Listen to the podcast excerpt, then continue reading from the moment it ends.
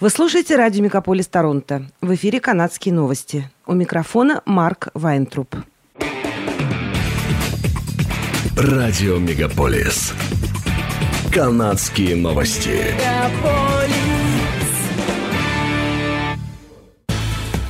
В эфире «Канадские новости». У микрофона Марк Вайнтруп. Посттропический шторм Ли обрушился на канадское побережье, принеся с собой наводнения, высокие волны и отключение электроэнергии, затронувшие десятки тысяч домов. Более 117 тысяч домов остались без электричества в Новой Шотландии. Около 18,5 тысяч клиентов находились в темноте в Нью-Бранзвике, и около 2 тысяч домов остались без электричества на острове Принца Эдуарда.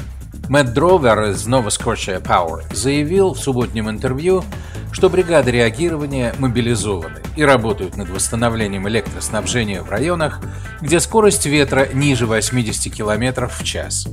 Власти регионального муниципалитета Галифакса просят всех жителей оставаться дома и держаться подальше от береговой линии, пока шторм не утихнет.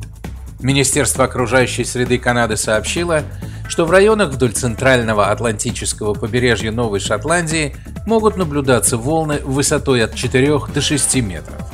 Из Нью-Брансвика поступают сообщения о наводнениях в некоторых районах, в том числе в Сент-Джоне и Фредериктоне. В пригороде Сент-Джона повалило пару исторических деревьев, которым, как полагают, более 100 лет – по состоянию на вечер субботы самый высокий порыв ветра, который составил 117 км в час, был зафиксирован в международном аэропорту Галифакса Стэнфилд. По прогнозам, в некоторых районах шторм принесет более 100 мм дождя, и Министерство окружающей среды Канады предупреждает о возможных наводнениях в некоторых частях юго-западной Новой Шотландии и Нью-Брансвика, включая Сент-Джон и Монктон. После постоянных призывов представителей бизнеса федеральное правительство решило дать им еще один год на погашение кредита CEBA, несмотря на то, что ранее власти занимали позицию, согласно которой сроки погашения были окончательными и неизменными. Федеральное правительство создало CEBA в начале пандемии как одну из мер финансовой помощи направленных на удержание бизнеса на плаву в условиях принудительного закрытия предприятий и ковидных ограничений.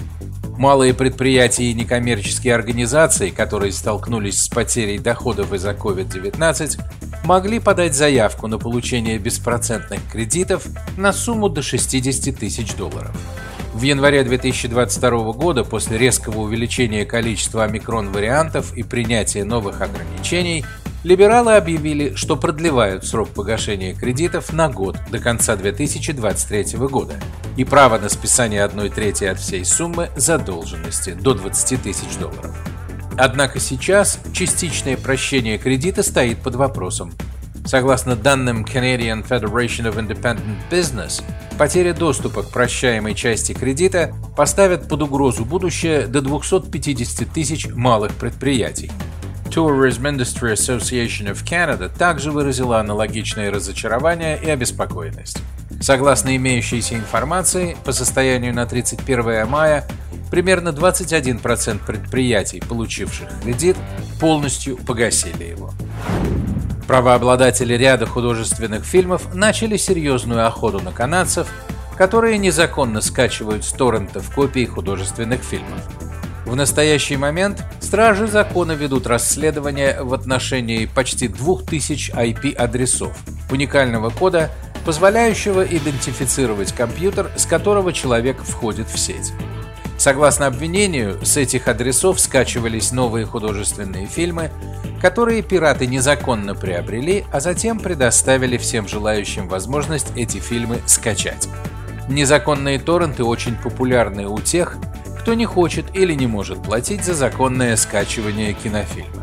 Согласно федеральному законодательству, за незаконное скачивание пиратских копий может быть назначен солидный штраф. К примеру, представители правообладателей картины «Жена телохранителя», одного из фильмов, который стоит в списке истцов, заявили, что достаточно прибегнуть к силе существующего закона, который просто не применялся, пишет газета «Деловой Монреаль». Согласно последнему отчету сайта rentals.ca, средняя арендная плата в Канаде достигла очередного рекордного уровня. С мая стоимость аренды квартиры с одной спальней выросла более чем на 100 долларов в месяц и составила чуть более 2100 долларов. Это почти 10% скачок средней цены аренды по стране по сравнению с аналогичным периодом прошлого года. В отчете резкое увеличение арендной платы объясняется ростом численности населения и увеличением стоимости собственного жилья. В Торонто средняя цена однокомнатной квартиры превысила 2600 долларов. Это второй показатель в стране. Первое место занимает Ванкувер, где средняя стоимость аренды такой квартиры составляет почти 3000 долларов. Среди крупнейших городов Канады лидирует Калгари, где средний рост арендной платы за год составил 17,3%, передает издание Russian Week. Число смертей от передозировки наркотиков и алкоголя в провинции Онтарио во время пандемии увеличилось почти вдвое. По данным исследовательской сети Ontario Drug Policy Research Network и агентства Public Health Ontario, в 2021 году от отравления наркотиками и алкоголем умерло почти 3000 человек. В 2018 году по этой причине погибли почти 1600 жителей Онтарио. По словам ведущего исследования Тары Гомес, эпидемиолога из больницы Святого Михаила в Торонто, от передозировок в 2021 году в провинции умирали в среднем по 8 человек в день. Кроме того, отмечает она, число смертей, связанных с употреблением сразу нескольких веществ, превысило число смертей от употребления только одного вещества. К таким веществам относятся опиоиды, стимуляторы, например, кокаин или метамфетамин, бензодиазепины и алкоголь. Примерно три четверти погибших от передозировок, добавила она, скончались у себя дома. Тодд Маккарти, который в начале сентября стал заместителем министра транспорта Онтарио, подтвердил, что в феврале правительство планирует ввести новую политику совместного проезда для пассажиров TTC и Go Transit. Это сэкономит среднестатистическому пассажиру примерно полторы тысячи долларов в год. Это очень важный шаг для всего GTA. Через пять месяцев, в феврале 2024 года, задуманное будет реализовано, подчеркнул он.